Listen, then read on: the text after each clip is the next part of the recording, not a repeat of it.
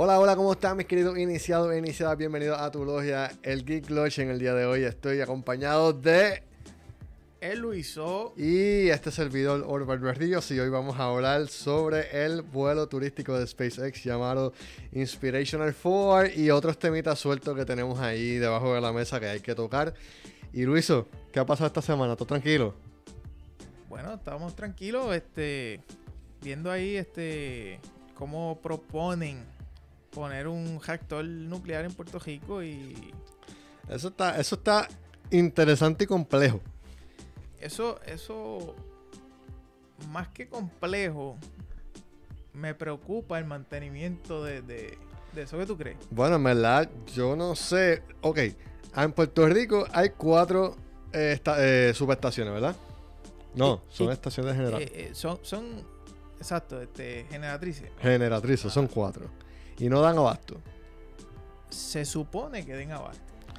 Ahora, el- ellos están hablando, la, ellos están hablando de, y hablando de ellos, eso ellos se llaman, tienen un nombre bien badass, se llama World Nuclear Association. Eso, eso suena como un club que yo quisiera ser parte de él. Eso de gestilianos y masones que se... Eso, eso es una cosa de prestigio. Mira para allá. Nuclear Energy. Ah, Puerto Rico closer to nuclear energy. Ah, Eh, Ellos, están, ellos proponen dos este, centrales nucleares en Arecibo y otra en Fajardo. Ellos dicen que no tenemos que asustarnos, que son 99% más pequeñas que Chernobyl. Eso, eso es dramáticamente mucho más pequeño. No me sorprende que sea más pequeño porque con la tecnología cada vez más pequeño las cosas. Pero el desecho sigue ahí. sí. Hay que, hay que hablar que de Chernobyl para acá, la tecnología ha cambiado drásticamente. Eso es cierto. La, te- la tecnología ha dado eso un leap de, de- de cómo se hacían las cosas en aquel entonces. Ve, Que terminaron con el elephant food. Ajá. Diablo, sí. Eh, y entonces como están ahora las cosas, pero todavía tenemos un problema que nadie está resolviendo. O sea, nadie tiene resuelto, este, están tratando de resolver. Y es que no tenemos un storage permanente para esos desechos eh, nucleares eh, extremadamente tóxicos. No hay manera, ¿verdad? No, no hay manera de deshacerse de ellos. Sí. Eh, ellos tienen lo que está tratándose de hacer a nivel mundial, desde naciones como China, Estados Unidos, algunas naciones europeas, están tratando de hacer lugares para almacenarlo bajo tierra. Eh, son lugares de almacenamiento permanente porque esos materiales se, ta- se- se- se tardan miles de años en, en- decaer. ¿Y dónde lo vamos a hacer en Puerto Rico? Es la pregunta. No, la cuestión es que, que aunque sea un país de primer mundo, el desecho nuclear no se, no se deshace, no se recicla, no se descompone. Simplemente resuelven el problema entejándolo. Sí, hay, hay algunos tipos de, de, de desechos. Hay, los desechos se miden por categoría. Y ahora mismo te estoy hablando from the top of my head, ¿sabes? De- no tengo la data específica, pero son varios tipos de, de, de desechos y algunos se almacenan eh, on-site por algunos 40, 50 años. Eh, y pues la radiación que hay ahí decae en ese tiempo. Eh, hay otros que son como los mapas, la ropa que, usa- que utilizan las personas. Esos tienen un tipo de, de- de- de almacenamiento distinto. Y tenemos también los que son los bastante harmful, que esos son los que se eh, que son los más dañinos y se tardan 200.000 años en decaer. Sí. Esa porción de, de- de- del desecho nuclear es la porción más pequeña. Pero el tema es que nosotros somos una isla y nuestro espacio es limitado. ¿Dónde vamos a enterrar esa ese desecho nuclear como tal? No, el hecho es, el- también un hecho importante es que nosotros necesitamos, digo, nosotros no, la compañía que administre eso necesita un margen de, de- de territorial de varias, de varios acres, de varias millas, ¿verdad? Que, que eso tiene que estar. Eh, eso no puede estar en la número 2. Eso- Eh, no, no necesariamente, pero eh, sí tiene que estar cerca de agua. Mm. Porque eso, eso, esos reactores se van a estar enfriando con agua. Salá. En, en- en el caso de, de lo que están proponiendo, aparentemente, por los lugares que, pro- que, que- que proponen, eh, Arecibo y Faldo es costa. eh, están en la costa y tienen acceso a agua. Que el agua no está en contacto directo, porque el agua lo que hace, lo, lo que se utiliza es como método de, de, de enfriamiento para el reactor. No evapora el agua salada y mueve turbina.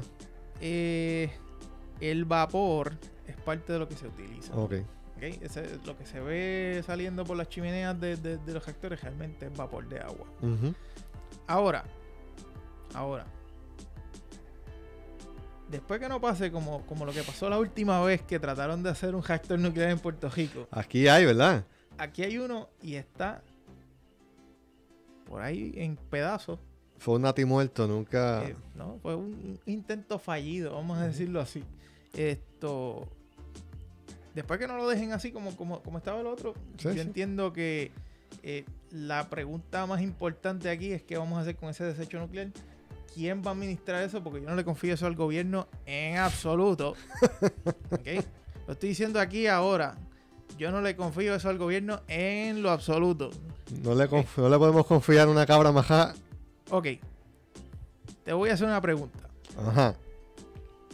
¿Cuál es el estado actual de las plantas de la Autoridad de Energía Eléctrica de Puerto Rico?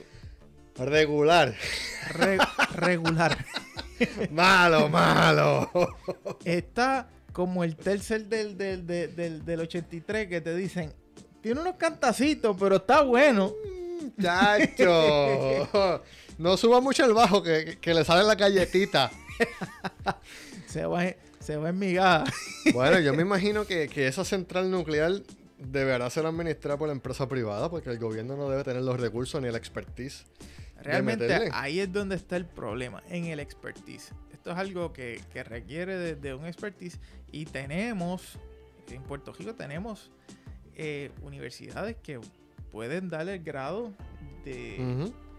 de, ¿sabes? de, de estudiantes para, para, para crear los profesionales Sí, sí. que corran ese, ese, ese futuro. Puerto Rico no. Esto es delicado, ¿cómo lo puedo decir sin Diga, que.? diga, diga, diga, Puerto Rico no es tan progresista en la palabra que yo puedo usar. Puerto Rico no está tan abierto a cambios dramáticos y energéticamente hablando tampoco. Y los referentes que tenemos es Chernobyl y Homero Simpson. No, no hay un referente positivo de un país. Lo hay. Hay países que usan energía nuclear y les Muchos va de países, show. sí, sí. Muchos, pero aquí en. Puerto Rico los referentes que tenemos son los desastres. La ficción. E- exacto. Ahora, realmente tenemos que considerar otras cosas que han pasado aquí. Por ejemplo, aquí hubo una ley que creo que era la ley 17, que se supone que promoviera la instalación de, de- de paneles solares y energía renovable en Puerto Rico. Y había una meta para el 2020 y algo. eh, no sé fechas exactas, me disculpan. ¿Y qué pasó? Eh, se supone que nosotros llegáramos a un 40% de la generación de, de- de- de electricidad con, con renovable. Sí. ¿Y sabe quién llegó? ¿Quién? ¡El bicho! Estamos en 2%. ¡El 2%! ¡El bicho está llegando! Estamos en 2%, algo así leí, leí en un reportaje hace unos días atrás. Sin embargo, esta, esta gente que tiene nombre de asociación reptiliana, este, mírala aquí, World Nuclear Association. Yo quiero ser miembro de Sí, hay que hay una iniciación, Sí, sí. tomar sangre de vampiro Sí, para no, entrar no. a esa asociación, pero hay que hacerlo. Es que eh, nosotros tenemos referentes malos del uso de energía nuclear, pero yo creo que un buen reactor nuclear, en un caso hipotético de que el gobierno sea eh, los santos santurrones del mundo y del cielo terrenal y administren bien ese reactor nuclear, yo creo, según veo aquí los números, los, los- los megatones que esta gente está hablando, digo, los, megavatios, un reactor nuclear puede coger fácil toda la isla. No, definitivamente. Sin embargo, están proponiendo unos tan pequeñitos que solamente aportan al grid existente junto con otro tercer carajo, el frenillo me atacó. Generador solar. Ok. Quiere decir que vamos a tener las cuatro gas natural, digo gas natural no, sí. Eh, no, mentira. Eso es carbón, ¿verdad? Este ¿Qué cosa? eh, la central de, de sur es carbón. Ah, ese. A ese es carbón. Sí. Deberían hacer negociaciones para cambiarla lo antes posible a gas natural. No sé si eso se esté dando, porque el carbón lo, lo van a prohibir. Tenemos entonces tres más: Cambalache, Palo Seco y la portuaria. Y las dos nucleares, entre comillas gigantes, más una tercera solar. Yo creo que eso es como que mucho para una isla tan pequeña, ¿verdad? Realmente, el, el, el issue es quién está haciendo billete aquí. Ahí, ahí, ahí, sí, siempre mano negra. Eh, Tiene, tiene que haber mano negra porque de que hay la tecnología y el interés, lo hay. para, para María, no sé si, te- si, si, si puedes recordar, Elon Musk vino aquí y dijo, yo tengo la tecnología para correr Puerto Rico. Sí. Y va a sacar la vía con grid. O sea, Exacto. ¿Ok? ¿Qué pasa? Aquí el gobierno, que creo que en ese entonces estaba este... No diga nombre, sí. el votado, el votado. Chucufito. Eh, el votado. El votado. el votado. Qué malo. Ay, Dios. Este, pues ese caballero dijo que no. El gobierno de ese caballero dijo que no. Ajá. O sea, No, no te quiero aquí. Sí. No. A Elon. Eh, A Elon. a Elon. Le dijo Entonces eso. Elon cogió y se fue para Australia. Ajá. Y allá en Australia, este, puso una batería en un campo de, de molinos de viento y resolvió el problema. Sí. Ahora los canguros tienen aire acondicionado y Ah, nosotros Los canguros tienen aire acondicionado y nosotros estamos aquí en la mierda. hubo apagones hoy también. Ey, Me molestan esos Ey, apagones. Apagones no. Llámalos por su nombre. Perdón, perdón, perdón. Relevos Relevos de carga. de carga. De muy carga. Bien, muy bien. El problema es que te dice, mira, es relevo de carga. Comienzan a tal hora. A- Comienzan a las 3 de la tarde. Y ya hay gente a las 9 de la mañana que no tiene luz. Sí, sí, sí. No, y, y tengo clientes. Tengo clientes. Este, los que no saben, yo trabajo en la, en- en la industria de energía renovable. Y tengo clientes que dicen, oye, Luma fue a bregar algo allí al lado de casa. esa gente fue a bregar algo allí al lado de casa. Y desde que esa gente bregó allí, el sistema no funciona. Y cuando yo voy a mirar, este el sistema estaba protegiéndose porque el voltaje estaba No, está mal. más de, más de 25 No. voltios por encima de, de- de lo que Sí. se supone que- que, Luis, Luis tiene más expertise y Luis trabaja en la industria de energía renovable. y Yo llevo cinco años trabajando en la industria petrolera de- del país. Así que yo, yo apoyo algo que me va a dejar sin trabajo en un futuro no muy cercano. Así que en esta mesa está sentado yo, que trabajo en la industria petrolera Mata Delfines, y, y, y Luiso, en la que salva a los delfines y los pingüinos. Y los pingüinos. Oye, quiero, quiero, quiero ponerle eso al, al logo del negocio, un pingüino. Este, un pingüino muriéndose ahí. Un pingüino así. Eh, eh, ajá, ¡Ay, me muero! Pero por eso yo creo que yo puedo, podemos aportar un poquito al, al tema, porque si nosotros quisiéramos un cambio radical, un cambio dramático, y la energía nuclear puede ser la solución, quizás con un generador que podamos poner en Rupert Road, corre toda la isla, y sin embargo vamos a poner dos pequeños que no corren toda la isla. Que simplemente va a ser una, genera- una generación de apoyo. Bueno, realmente yo pienso que lo están proponiendo de esa manera para acostumbrar a la gente. Sí, piensas que es transicional. Eh, eh, exacto, te pongo esos pequeñitos adelante, Confianza. tú, tú, tú bregas con ellos, te familiarizas con ellos y entonces eh, podemos los demás. Ahora, tenemos otra situación. Hacer la inversión en un reactor nuclear ahora es viable o no. Bueno, si lo hace una empresa privada. Digo, no sé qué vaya, no sé qué Si el, dinámica. capital, si el capital es privado Ahí yo, sí, porque. y no tiene que salir un centavo de- de- del bolsillo de- del contribuyente, ¿ok? No, de los, no de los abonados de, esa, de, de- de- de ese servicio, sino de del bolsillo de los contribuyentes, como hacen aquí. ujú. ¿ok? Yo entiendo que con bastante eh, regulación, vamos, este, Eso es un tema que, estaba, que estaban tocando en, el artículo que decía que el remanente que nosotros tenemos, el remanente, eso está mal dijido, el referente que tenemos nosotros sobre la energía nuclear es Chernobyl. Y ellos estaban hablando que la, la Unión Soviética no tenía EPA, no tenía agencias como el FAA o agencias que son bien rigurosas. Y esas cosas pasaron por negligencia, porque la Unión Soviética se fiscalizaba ella misma. exacto. Aquí no puede haber esa dinámica. Aquí, ahora mismo como estamos, si tú no le das mantenimiento a la turbina número 5, Ujú. allí en Cataño, pues, pues mira, esa turbina se dañó, Eso no puede pasar en un reactor. pero, pero tú no puedes hacer eso en un jardín. Explotó. Ay, ay, se me olvidó. Se me olvidó bregar eso y, y, y, pues, eh, damas y caballeros, hay que desalojar el área porque Se explotó. se, se puede explotar en cualquier momento. Muchacho. No, no, no, no, no, no, no, eso no puede pasar.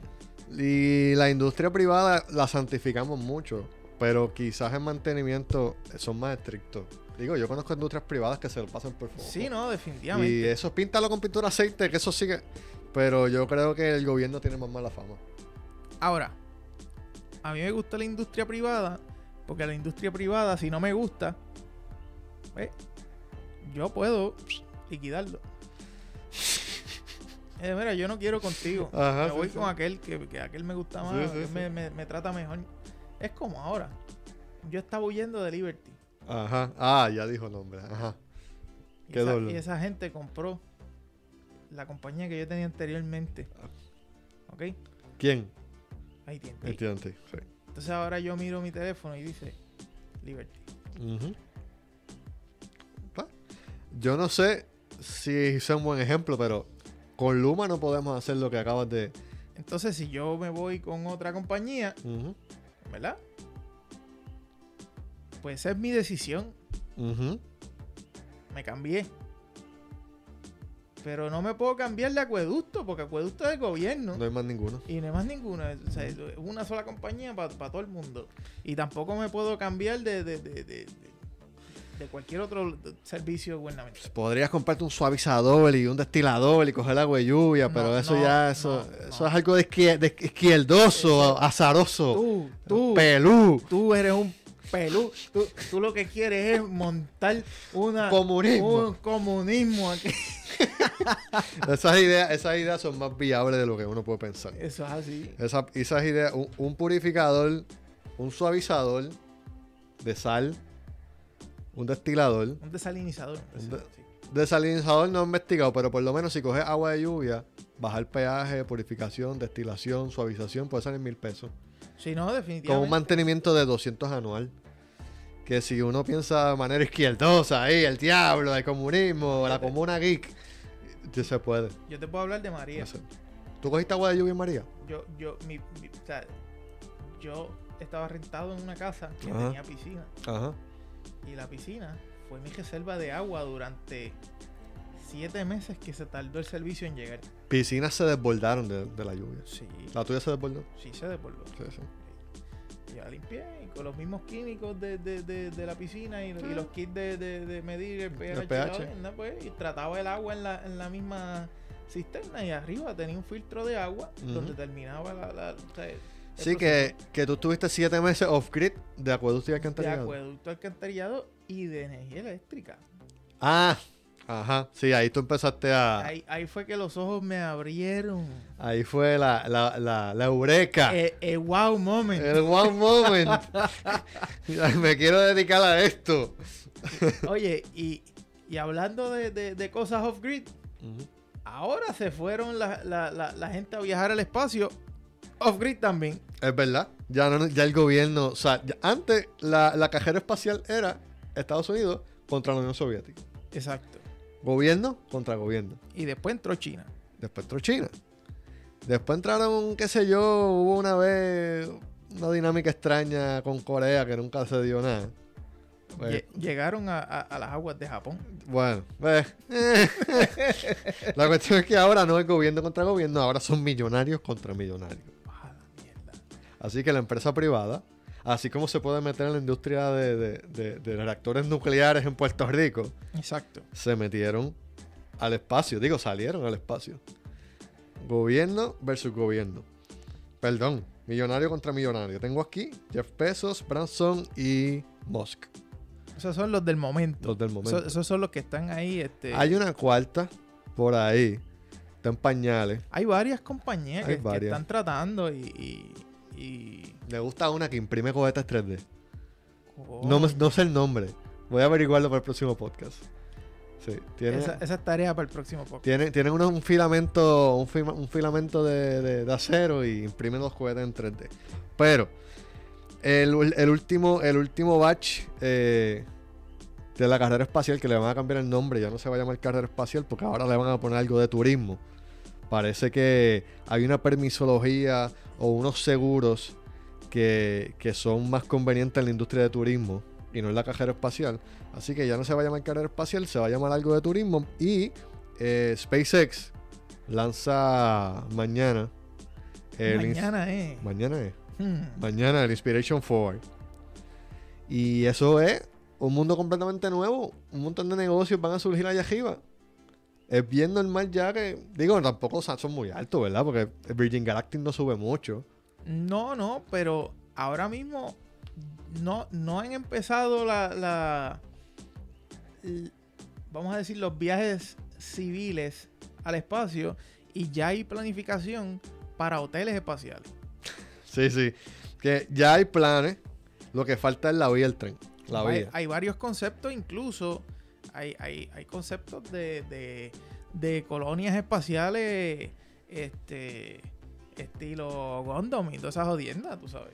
El problema es que Elon ve anime. Eso es. Eso, Eso, eso enferma a la gente. eso sí, sí. Eso enferma a la gente. ¿Por qué tú no dices que enferma a la gente? Déjame quieto. ¿Tú conoces a alguien que lo enferma? uno empieza, uno empieza a, a querer convertirse en jugo de China, como Evangelion, que todo el mundo se, se junte en esa sopa. Ahí. El mundo es uno. El mundo es uno. Ahí. Mira, hay en esta, en, en- hay muchas cosas interesantes en esta, en esta, en este vuelo, en el Inspiration 4. Pero lo más interesante es que las cuatro tripulantes son civiles. Esos cuatro tripulantes salen en el Crew Dragon. Ya esa cápsula salió, ¿verdad?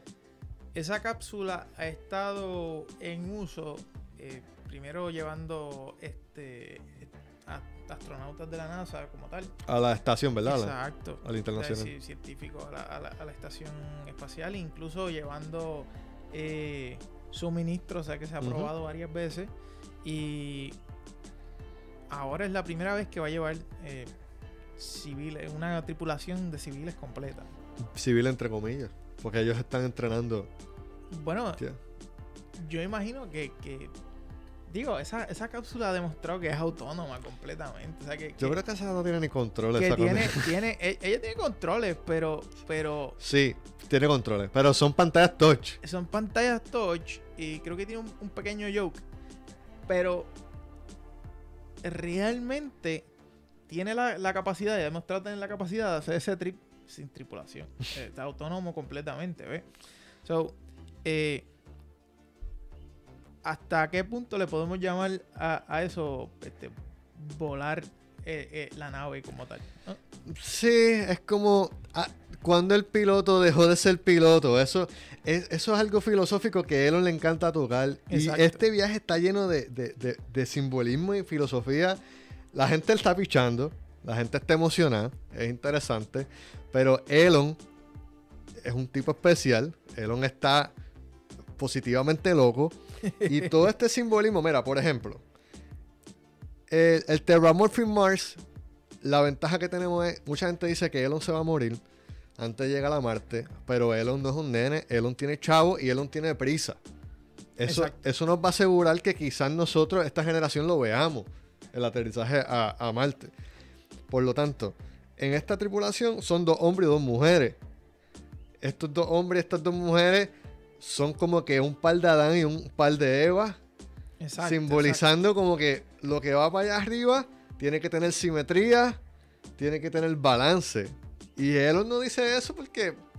No, Elon- en estos días te pero caen Elon, lo Elon no dice eso porque él simplemente es un ingeniero más de... Él se hace pasar como un ingeniero más del, del puente. Y, y no, no le gusta mezclarse en esa vaina. Pero yo estoy seguro que Elon lo hizo a propósito. Dame dos hombres y dos mujeres. Probablemente. Una de ellas afroamericana. Eh, diferentes rangos de edades. Entonces, eh, Virgin Galactic, igual que Blue Origin, está bien. Salen de la estratosfera, pero no salen mucho. Aunque salir está difícil. Salir un chispito ya, ya es difícil. De- definitivamente es difícil. Y de, y de momento viene Elon y dice, salir es difícil, yo te voy a poner cuatro civiles y los voy a sacar tres días. Y los voy a sacar más alto que la estación internacional. Y, y los voy a poner en órbita por tres días. Por tres días. Es como que ustedes, Branson, Besos, subieron, la pasaron de show, tuvieron la cobertura mediática, mediática, pero yo lo voy a sacar tres días, más tiempo y más alto. O sea que el tipo dice, hold my beer. Hold my beer. Congratulations, Eh, tremendo, pero hold my beer. pero yo voy a agarrar una órbita más alta que, que el ISS y detrás de eso los voy a tener tres días ya dando vueltas. El número yo no lo visualizo. Me gusta el número. Ok. 420, Ah, 200, 420 qué kilómetros de altura. Y, mano, el, el documental de Netflix se llama Countdown, que, que trata, trata sobre, sobre la, la preparación que tiene esa gente. Y se parece, para ser civiles, los someten a, a pruebas fuertes, a maquinaria de esas exóticas que te da vuelta para que cojan la, para que la fuerza G le, le explote los capilares de los ojos. Eh, simuladores, cuatro o cinco o seis horas en simuladores, que para ser civiles los están entrenando fuerte. Y, y según vi en los, en los profiles de, de- de todos ellos, o sea, tienen, tienen background. Casi todos Sí. tienen un background este Sí, sí. bastante robusto en lo que es. Un background robusto y simbólico. No podemos. él es- Elon es un filósofo moderno oculto, porque, por ejemplo, esto no tiene. Este vuelo no tiene motivo. Aparte, ok. Es que esto es complicado porque Adam Monzón me puede, me puede dar una la nalga. Olvídate de eso. Ok, este vuelo, este viaje, tiene un una simbología que no está justificada científicamente hablando, que no sea de el famoso un gran paso para la humanidad, pequeño para el hombre, esto va a ser bien bueno, va a cambiar la historia, cambiar la historia, cambiar la historia. Pero Elon necesitaba una razón para ir al espacio con cuatro civiles que no fuera a romperle las nolas a Branson y a Besos. Entonces se inventa, yo voy a sacar a cuatro civiles, más alto que ustedes, más día que ustedes, y por un charity. Vamos, Ajá. vamos a darle chavo a St. Jude Children's Hospital. Así que nosotros vamos a ir al espacio, no como ustedes, que ustedes los hacen para pa ser los más lindos, los millonarios chulos que salen en la revista Times. No, yo voy a ir para allá, pero es por un charity. Quiere decir que más alto, más tiempo y, donando chavo. La iniciativa de, de- de- del caballero. eh, ahí, ti- ahí tiene, teníamos el nombre de. de- Bueno, de, de uno de los tripulantes, ajá. ok. Lo que El capitán de la misión. este, Ok, el capitán de la misión se llama eh, es Jared, Jared Isaman. Ajá. Y él, es- él, él está en la él fue parte de la Fuerza Aérea y el tipo es multimillonario. o sea el que él, tipo es él multi- compró, él compró los cuatro, los cuatro asientos de, de- No. de esa cápsula y. No, él es multimillonario y él hizo una aportación y le dieron el, el asiento, tiene 38 años y como ya tiene experiencia de vuelo, pues es el comandante de la misión. Así que él se ganó, entre comillas, un asiento por medio de una aportación más la aportación de su experiencia le aseguró el asiento de comandante. Ok. Entonces, hay, la más joven, tiene 29 años, ella se llama Hailey Arsenaux. Ella es doctor, ella va a estar a, a cargo del departamento médico. Ella trabaja en el hospital St. Jude Children's Hospital y es sobreviviente de cáncer tratada en ese hospital. Así que hay otra simbología, otra simbología ahí, y esa muchacha se ganó el asiento no monetariamente hablando, sino por su experiencia de vida y lo victorioso que salió en la batalla contra el cáncer. O sea, esa- ella se ganó ese, ese spot por sus méritos. Por sus méritos en ese hospital, cuya donación va a ser la de ese hospital porque sobrevivió a enfermedad que curan en ese hospital. Entonces, el piloto Ajá. eh, se llama Cian Proctor. Ella es maestra Ok. Ella es maestra en Arizona y tiene 51 años. Eh, Esa es la que estaba bien pompeada, bien pompeada. Ella es afroamericana, así que eso es como que un, un paso gigante para, para ella. Porque Eh, Eso está tremendo para los que dicen que si eres afroamericano no Sí, tienes no, la no. capacidad de sacar la ID para votar. No, no, no, no. Pero también ella se gana ese asiento porque en Arizona como maestra ella es bien eh, sobresaliente y su papá trabajó en la NASA. Así que ella gateó por los pasillos de la NASA y eso le da a ella como que esta seguir su, el linaje familiar y esto crea como lo- el simbologi- la, la simbología que a Elon le gusta de que mi papá lo hizo en la Tierra, pues yo lo voy a seguir en Marte. Perfecto. Y lo mencionaron. sí.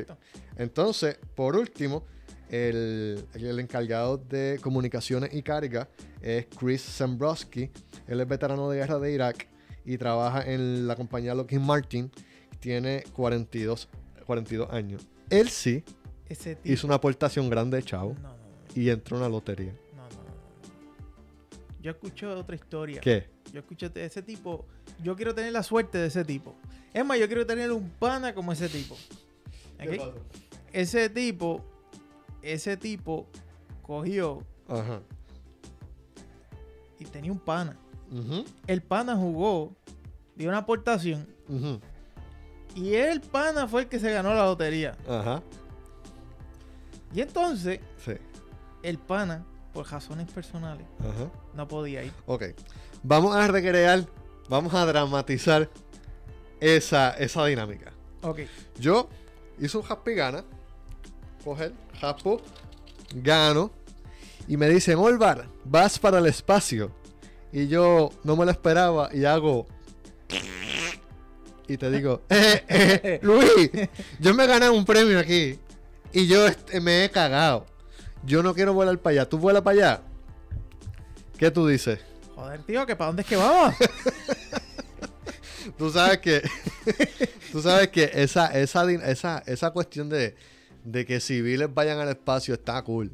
Pero me, me sorprende un poco que la gente, a los multimillonarios, que en este caso son Branson, Bezos y Musk, lo, los santifican. Y yo sé que Musk es el santo patrono de- del Geek Lodge. Y le prendemos una vela todas las noches. Pero ellos son civiles también. Ellos son Ah, civiles. Definitivamente son civiles. Y la gente, y, y la NASA también, y mucha gente, por ser CEO o ser famoso, pues la gente lo glorifica y dejan de ser civiles y les ponen una categoría de millonarios, no son civiles, pero son civiles. Y que un civil te diga, yo tengo el dinero, yo tengo el tiempo y tengo los recursos, voy para el espacio. Cuando eso era algo que el gobierno tenía la exclusividad. Así que si esta gente va al espacio, porque tiene el dinero, el tiempo y los recursos, ¿en qué otra categoría o en qué otro mercado o qué otros negocios podrán ellos hacer o qué otra persona puede hacer que tenga el dinero, el tiempo y los recursos? Bueno, si tú me preguntas eso a mí, yo te voy a decir, la industria hotelera va a florecer Y va a subir. en ese nuevo horizonte y va a subir, Yo creo que la agricultura, ¿ok? La agricultura, la minería, la minería, minería. anime, anime. la minería, se- ese, ese cinturón de asteroides grita, Sí, sí. ven, ven y explórame, ven y busca lo que Diamante. yo tengo aquí guardado. Sí, Ahí pueden haber oro. materiales que no conocemos nosotros. Allá, allá afuera hay materiales que, que pueden mover nuestra civilización. O sea, en, en- cuando tú estudias ciencia de materiales, tú, tú aprendes que cada material le dio a la humanidad la, vamos a decirlo así, los materiales necesarios, ¿vel? La- las creaciones necesarias para avanzar grandemente. Y pe- la, la roca, al principio, los palos y la, y, y- y- la roca nos dieron eh, la potestad de tener armas y defendernos contra, contra otras cosas. Después de eso, descubrimos, de- qué sé yo, habrán descubierto el fuego y otras cosas. Y, y avanzamos hasta que llegamos a- al silicio y todos esos materiales este. Que, que- vamos a decirlo así, este, los semiconductores que han creado otro boom de tecnología donde ahora tenemos una computadora en el bolsillo todo el tiempo. Yo espero que si un millonario está escuchando este podcast y quiere invertir en la minería espacial, que cuente con nosotros y le exhortamos a que busque materiales semiconductores para que las tarjetas gráficas bajen de precio. Que nos bajen pues- de precio las tarjetas de gráfica y los procesadores. Bueno, Luis, fue un placer para mí compartir este podcast contigo. Estuvo súper interesante. Igualmente, Así que la, igualmente. la próxima vez vamos a seguir metiéndole. Gente, sabe que nos pueden conseguir en las redes sociales como Geekloch en Facebook, Instagram, TikTok. Estamos empezando y en Twitter. Además de, eh, si nos está escuchando en formato audio, en todas las plataformas digitales como Anchor, Google Podcast, iTunes, Spreaker, Audioboom. Eh, y nada, Y Spotify. a Spotify también, estamos en Spotify. Sí, eso es lo más importante. Así que toda la gente que nos escuchó mientras hacía ejercicio, you can do it, no pain, no gain. Y la gente que nos escuchó en horas laborables, pues callado, ahí encerrado en el baño. Muchas gracias por el riesgo. No le vamos a decir nada al jefe, ¿ok? Estamos aquí con ustedes. Estamos, estamos para adelante para que el turno se haga mucho más entretenido y salga más rápido. Yo te voy a chotear porque tú tienes que ser eficiente, porque maldito cerdo capitalista, tú tienes que, tú tienes que esforzarte, maldito recurso humano. Este, un placer, vamos a hacer darle la elogia hasta ahora. Este, nada, vamos a tener en comunicación. Eh, vamos a enviarle un saludo al, a el flaco, que no pudo venir porque tenía agua en el tanque de, ta- de la Tacoma. El flaco, el flaco puso combustible con agua en su, Sí. en su tanque. Esas son cosas que pasan en Puerto Rico. Sí. Él va, él va a, a Morovia a echar gasolina y se inundó la gasolinera, se les metió en el sotejado. Y, no di- dijeron nada. no dijeron quedaron- nada. Se quedaron callados. Y el flaco viene y dice, échamele 25 de agua la- la 1. El de la gasolina, te puedo dar, te puedo dar 15 de gasolina y el gesto de agua. Ah. Mira, y un saludo a Molina también. El Molina, el Molina estaba hoy, ¿dónde? Eh, ¿Está gastando chavo en dónde? En B&H, en, en- en- allá en, En Nueva York era En New York, El sí. toizaro de los El nenes. hombre está como, como si estuviera en, Toys R Us. Sí, la, la cámara fue la que compró una cámara. No sé qué. No sabemos, pero lo que... no nos ha dicho no todavía. nos ha dicho. Yo vi la, yo, yo vi la funda, él, él la llevaba y dijo, esto se jodió. Sí. Pero no sabemos qué compró todavía. No, pero lo que sabemos es que él va a dormir en la cama con y la esposa va a dormir en el piso. Mira, un saludo también a la youtuber Mel, eh, eh, Meli- me- ah, Wilmelis Claudio del canal Melico Lex también, que siempre nos, nos apoya y, y nos comenta. Y nada, a mi santa madre que, que escucha el podcast, a Rafa y Delisa, mis padrinos de boda. Diablo, esto es una lista de Patreon. María. Sí, y nada, eh, gracias por el apoyo y nos vemos en la próxima. Ahí nos vemos.